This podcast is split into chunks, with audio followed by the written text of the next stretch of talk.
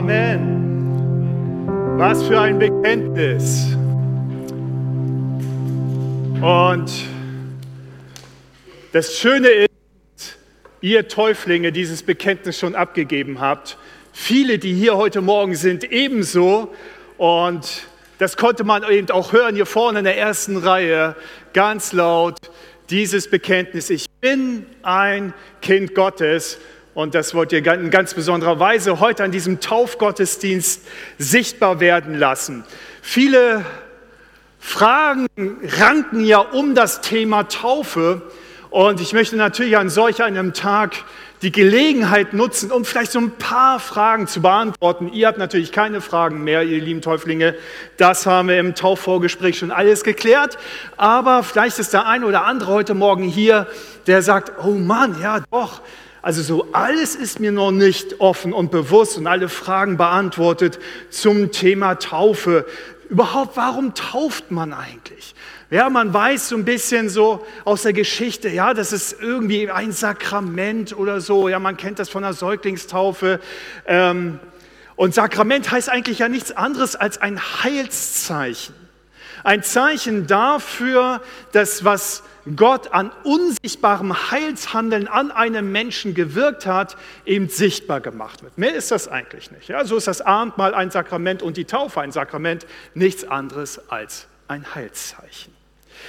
Aber es gibt natürlich auch noch viele andere Fragen, zum Beispiel, bekomme ich den Heiligen Geist wie Jesus bei seiner Taufe, ja, wenn hier gleich Tauben reinfliegen und auf euch sich dann niederlassen, wenn ihr aus dem Wasser rauskommt oder so.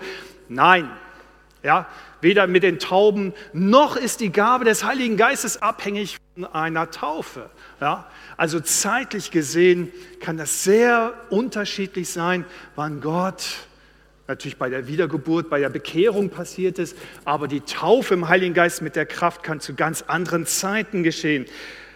Das ist unabhängig von der Taufe. Werde ich gerettet durch die Taufe? Nein, niemand wird gerettet durch die Taufe. Ja, Jesus sagt das ganz deutlich, Markus 16, Vers 16, wer glaubt und sich taufen lässt, der wird gerettet werden. Und jetzt kommt es aber, wer aber nicht glaubt, der wird verurteilt werden. Da lässt Jesus ganz bewusst das Thema Taufe aus, weil Taufe rettet nicht. Der Glaube rettet. Es ist also zuerst kommt der Glaube, dann der persönliche Glaube und dann die Taufe. Kann ich noch sündigen, wenn ich getauft bin? Ja, Du kannst sündigen, wenn du getauft bist. Ja? Also die Taufe ist nicht irgendwie was Magisches, das ist keine Imprägnierung, auch bei euch jetzt nicht heute Morgen. Ja? Und danach seid ihr dann unfähig zu sündigen und so.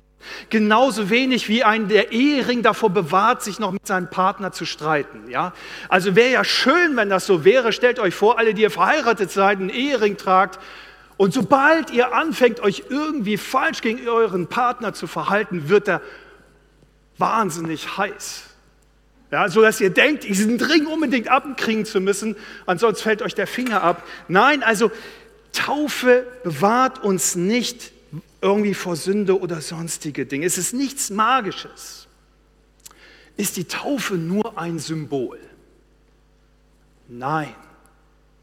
Die Taufe ist nicht nur ein Symbol. Sie ist ein Symbol, aber nicht nur. Die Taufe ist viel, viel mehr. Die Taufe ist ein Bekenntnis und eine Bestätigung.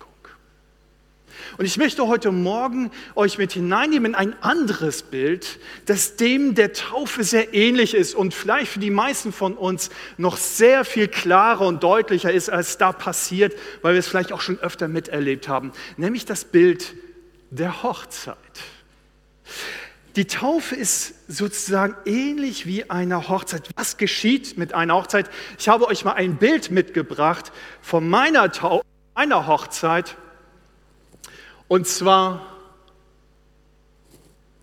ah, genau, sehen toll aus, die beiden. Ne? Ihr dürft ruhig klatschen. Also, was passierte da in dem Moment? Wir gaben uns ein Versprechen. ein Bekenntnis, gegenseitig. Genau das geschieht bei der Hochzeit. Ich habe meiner Braut ein Versprechen gegeben, ein Bekenntnis gegeben, dass ich sie liebe und seit diesem Zeitpunkt nur noch mit ihr zusammen sein möchte und für sie leben möchte. Und umgekehrt geschah das auch, da bin ich sehr, sehr glücklich drüber, dass meine Braut damals auch ein Bekenntnis mir gegenüber abgegeben hat. Das war übrigens sehr viel länger als meins. Ich habe schon zwischendurch gedacht, wow, das ist aber jetzt echt lang. Ey. Wie gut, dass es auf Tonband aufgenommen ist, so können wir uns das immer wieder anhören. Was gibt mir denn auf bei diesem Bekenntnis? Unser Single-Leben. Das ist das, was wir letztendlich bei diesem Versprechen abgeben. Ab diesem Zeitpunkt lasse ich los von meinem Single-Leben und lebe für dich. Und zwar ausschließlich für dich. Und lasse mich ganz bewusst auf dieses zweitgrößte Abenteuer des Lebens ein, nämlich die Ehe. Wisst ihr, was das größte Abenteuer ist? Das ist das, was ihr fünf heute macht. Das ist das Leben mit Gott, sich für Christus entscheiden und ihm nachzufolgen. Ich kenne nichts, was herausfordernder ist für die Persönlichkeit, was herausfordernder herausfordernder ist, in, im Geistlichen zu sich zu bewegen und dort allen möglichen Dinge zu erfahren, die wir sonst so eigentlich uns verborgen bleiben, zumindest vor dem Sichtbaren verborgen bleiben. Ich habe damals meinem alten Single-Leben abgeschworen, und fange ein neues Leben an. wir haben das vorhin gesungen, dieses neue Leben, das wir in Gott haben. Und genau das bekennt ihr natürlich auch heute Morgen. Ein neues Leben mit Christus. Ich schwöre diesem alten egomanischen Leben ab, diesem Leben, was sich alles nur noch um mich herum drehte. Genauso wie bei diesem Ehebund. Damals, als ich Single war, konnte ich über meine Zeit verfügen, über meine Lebensführung, wie ich wollte. Aber mit diesem Bekenntnis zu meiner Frau sage ich, ab diesem Moment gilt das alles nicht mehr. Ab diesem Moment werde ich deine Bedürfnisse wahrnehmen, deine Wünsche wahrnehmen und weil ich dich liebe, werde ich darauf achten, dass sie dir in Erfüllung gehen. Und dafür stecken wir uns dann den Ring auf damit das für alle sichtbar ist. Haben wir uns schon vorher gekannt? Ja, natürlich. Haben wir uns schon vorher geliebt? Ja, natürlich. Haben wir uns schon vorher dieses Versprechen eigentlich gegeben? Ja, aber es war noch im Geheimen zwischen uns beiden. Die, die, die Hochzeit bringt es ans Licht. Es ist das Bekenntnis vor Zeugen, vor der Welt. Ab diesem Zeitpunkt dürfen es alle wissen und sollen es alle wissen. Wir gehören zusammen. Und genau das ist die Taufe auch für unser geistliches Leben. In Römer 6, Vers 4, da heißt es vom Apostel Paulus, denn durch die Taufe sind wir mit Christus gestorben und begraben.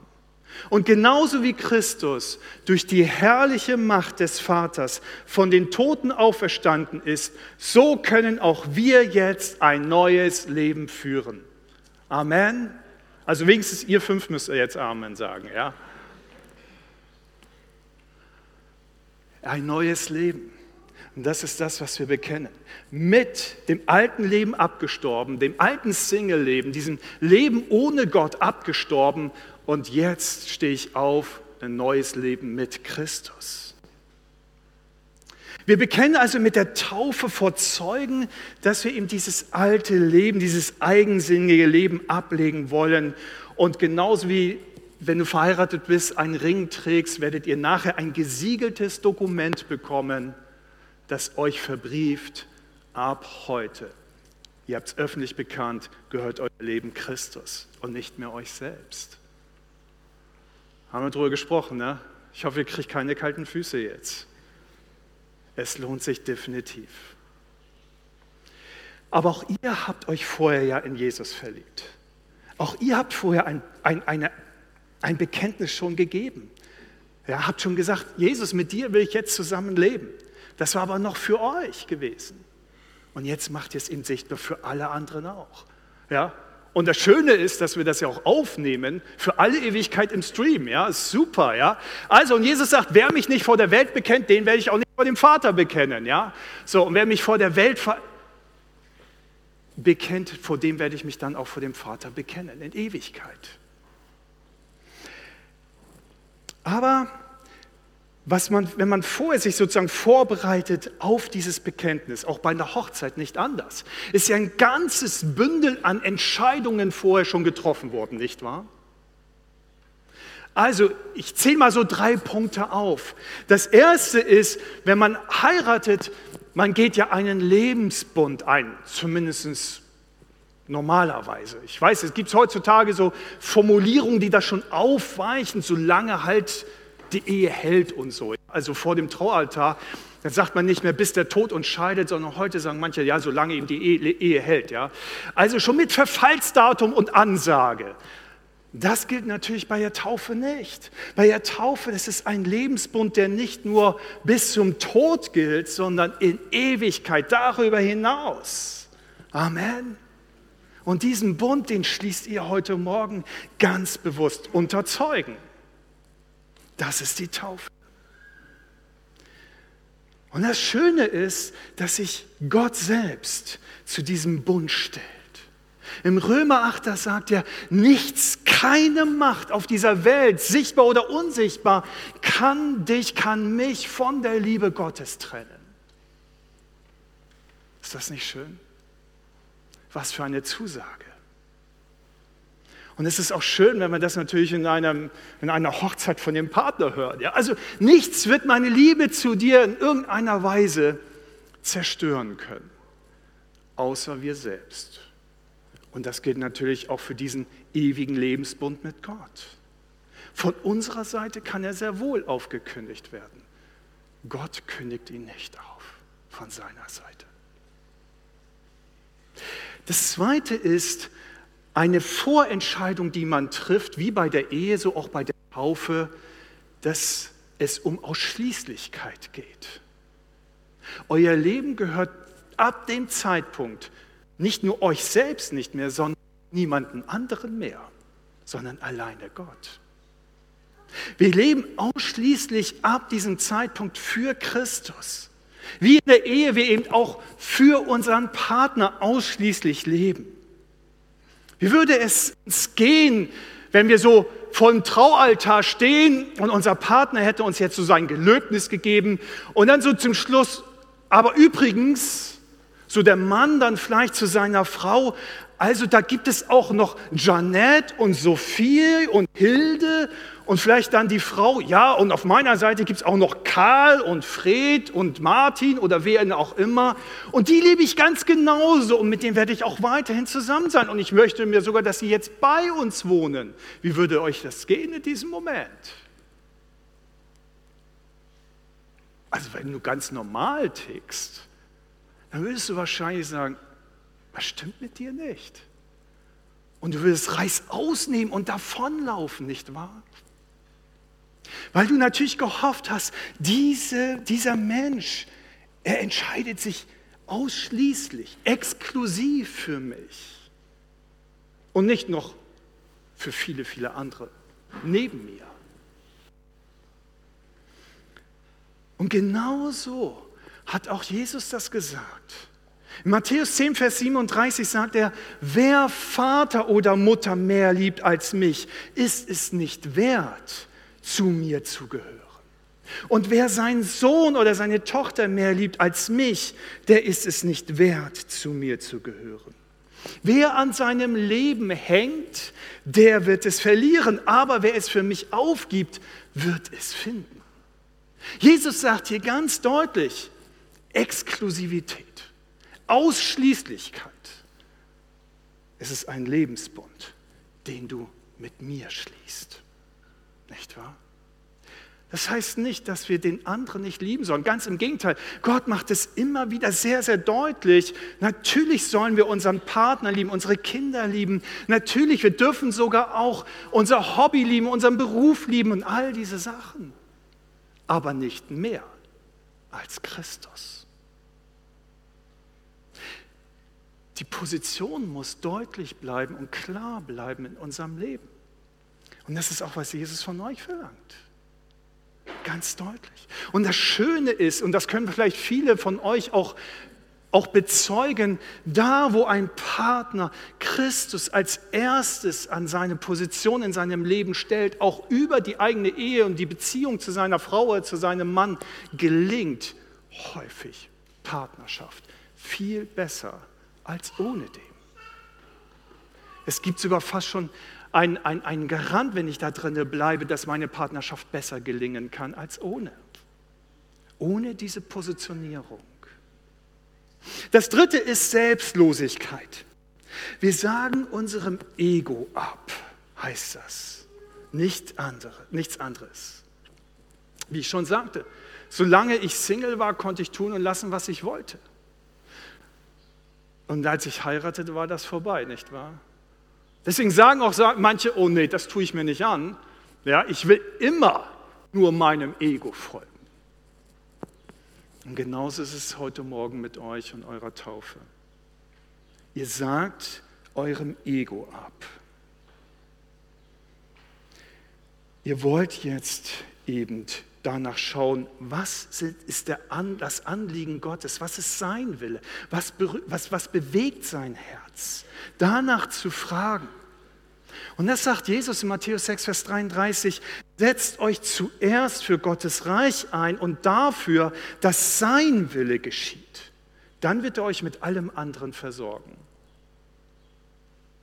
Ist das nicht wahr? Aber es fällt uns schwer, nicht wahr? Wie es dann auch manchmal in der Ehe schwer fällt, auf sein eigenes Ego zu verzichten, stimmt's? Und oft liegen wir auch manchmal daneben. Setzt euch zuerst für Gottes Reich an. Fragt zuerst nach seinem Willen, nach seinem Herzen, was ihn bewegt. Und Jesus verspricht, und Jesus verspricht auch euch, ihr werdet alles bekommen, was ihr braucht für euer Herz und zum Leben. Ich frage also zuerst nach seinem Willen. Das meint Paulus, wenn dann Galater 5 sagt, lasst euer Leben von Gottes Geist bestimmen. Und die Auswirkung dessen ist, und dann geht er weiter ab Vers 18, wenn er euch führt, also Gottes Geist euch führt, werdet ihr allen selbstsüchtigen Wünschen widerstehen können. Denn eigensüchtig wie unsere menschliche Natur ist, will sie immer das Gegenteil von dem, was Gottes Geist will. Doch der Geist Gottes duldet unsere Selbstsucht nicht. Er duldet es nicht.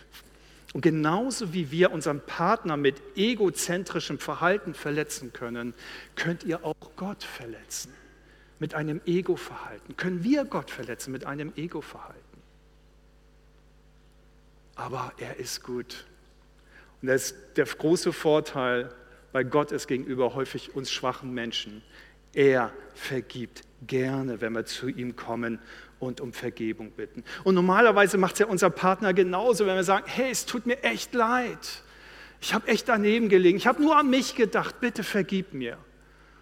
Welche Frau, welcher Mann würde sagen, nein, nie wieder, vorbei.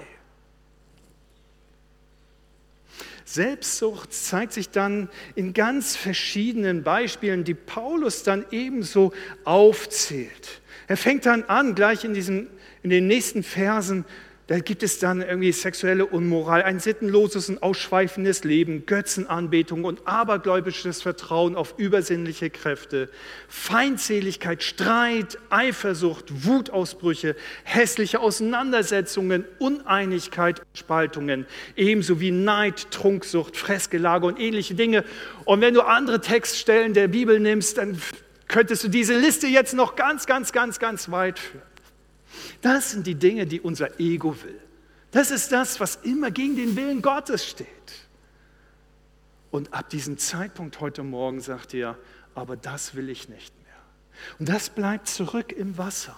Das ist das alte Leben, das alte Ego. Das ist gestorben. Ich entscheide mich heute ganz bewusst, ich will dem, mit dem nichts mehr zu tun haben sondern ich will auferstehen zum neuen Leben und mit Christus und für ihn leben. Das ist Taufe. Unser Bekenntnis, unsere Seite bei der Taufe. Aber das Schöne ist ja eben, wie wir es am Anfang gehört haben, nicht nur ich habe ein Bekenntnis gegenüber meiner Braut gegeben, sondern Gott sei es gedankt, sie auch ein Bekenntnis mir gegenüber. Und die Taufe ist in beides. Sie ist unser Bekenntnis gegenüber Gott und sein Bekenntnis zu uns. Und wir schauen hinein in die Taufe von Jesus selbst. Und da ranken ebenso manche Fragen drumherum. Warum hat sich Jesus eigentlich taufen lassen? Und ich weiß, dass auch mit dieser Frage ganz viele Christen unterwegs sind.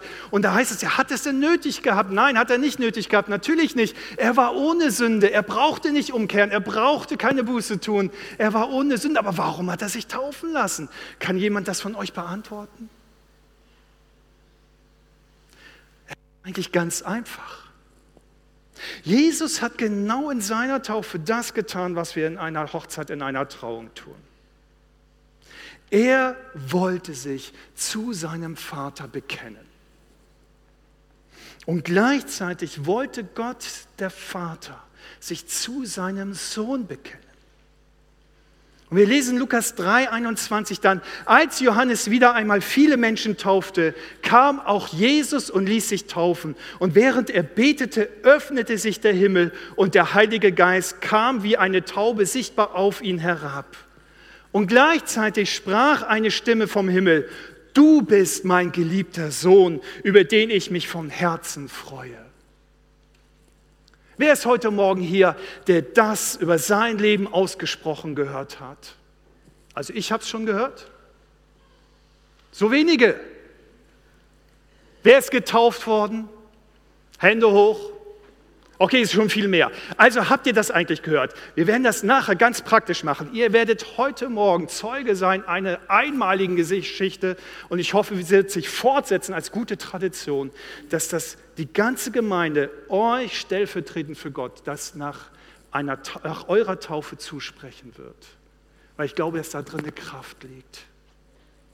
Du bist mein geliebter Sohn, über den ich mich von Herzen freue. Wow, was für eine Bestätigung, nicht wahr? Die Jesus in diesem Moment gehört hat.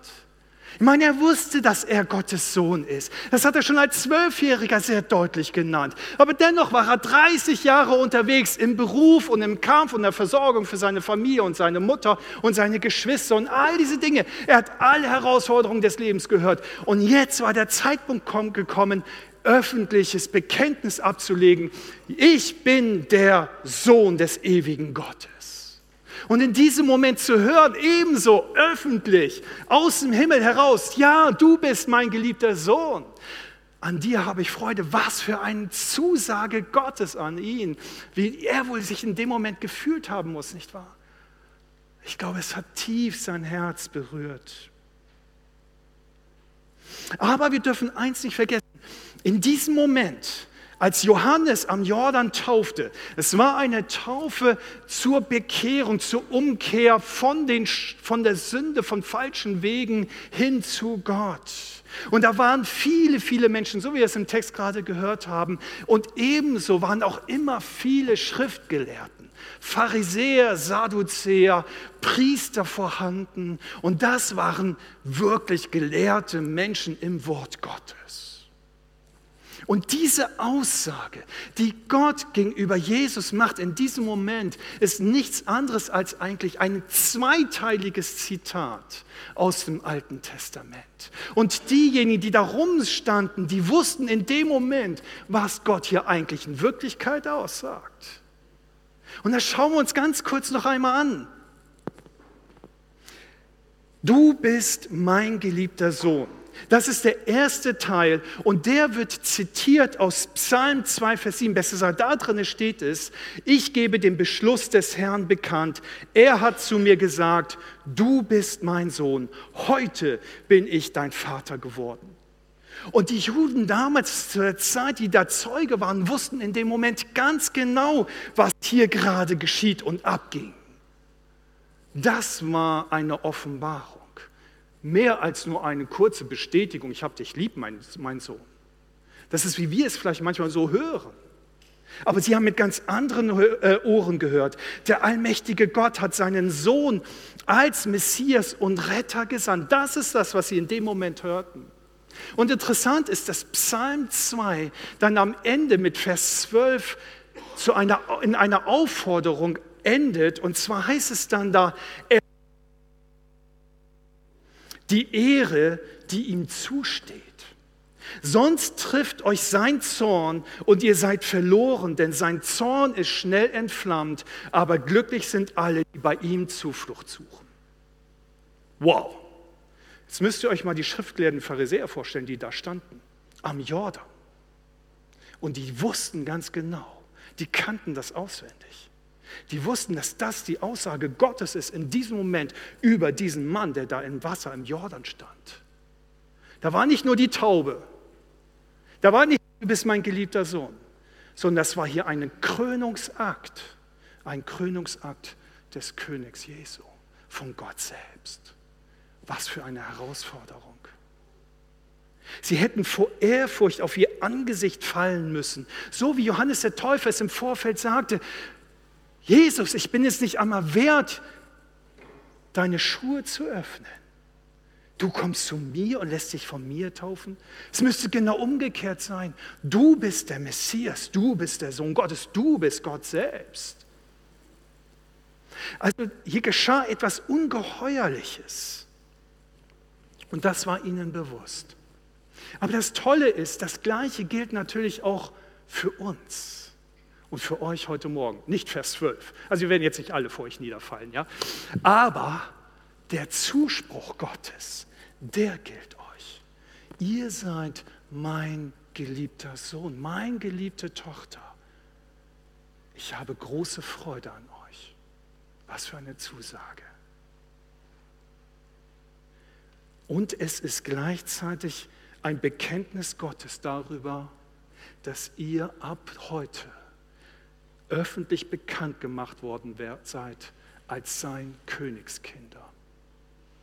Ihr werdet gekrönt als seine Königskinder. Und ihr werdet mit Autorität ausgestattet. Auch mit Autorität über die Macht des Feindes. Und das ist uns vielleicht gar nicht oft bewusst, was die Taufe wirklich sagt in diesem Moment. Sie greift zurück eben auf die Taufe Jesu und stellt einen Wendepunkt dar. Die johannische Taufe, das war eine Taufe zur Vergebung, zur Buße. Aber in dem Moment, wo Jesus sich hat taufen lassen, ging es darum, jetzt wird die christliche Taufe eingeleitet als ein Bekenntnis dafür, dass ab dem Zeitpunkt alle, die das christliche Bekenntnis in der Taufe über sich erhalten,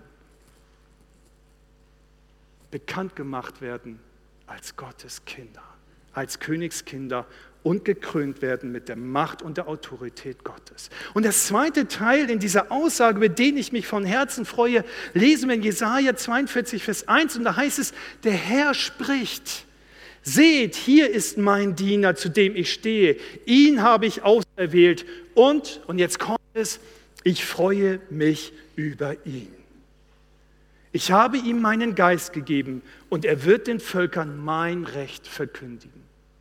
Auch das war damals den Zuschauern bei Jesu Taufe bewusst, was hier für eine Aussage gerade stattfindet. Und Gott erwählt euch. Gott stellt sich zu euch. Gott, Gottes Geist ruht auf euch, um den Menschen seinen Willen zu verkündigen. Er nimmt euch sozusagen auch in seinen Dienst. Und das ist das, was dann Paulus sagt in 2. Korinther, so sind wir Botschafter Christi. Ihr seid ab heute Botschafter Christi und Gott gebraucht uns, um durch uns zu sprechen. Wir bitten inständig, so als würde Christus es persönlich tun. Lasst euch mit Gott versöhnen. Das ist euer Auftrag. Ihr seid also nicht nur gekrönt heute Morgen mit Macht und Autorität und als sein Kind bekannt, sondern ihr werdet auch beauftragt zum Dienst heute Morgen. Und das in aller Öffentlichkeit.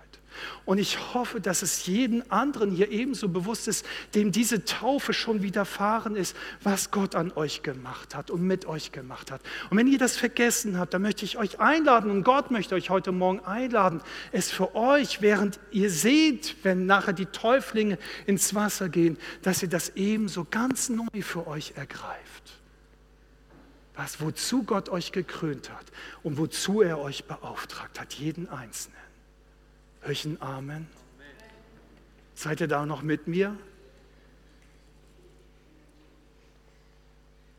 Das ist Taufe. Euer Bekenntnis zu Gott und seine Bestätigung.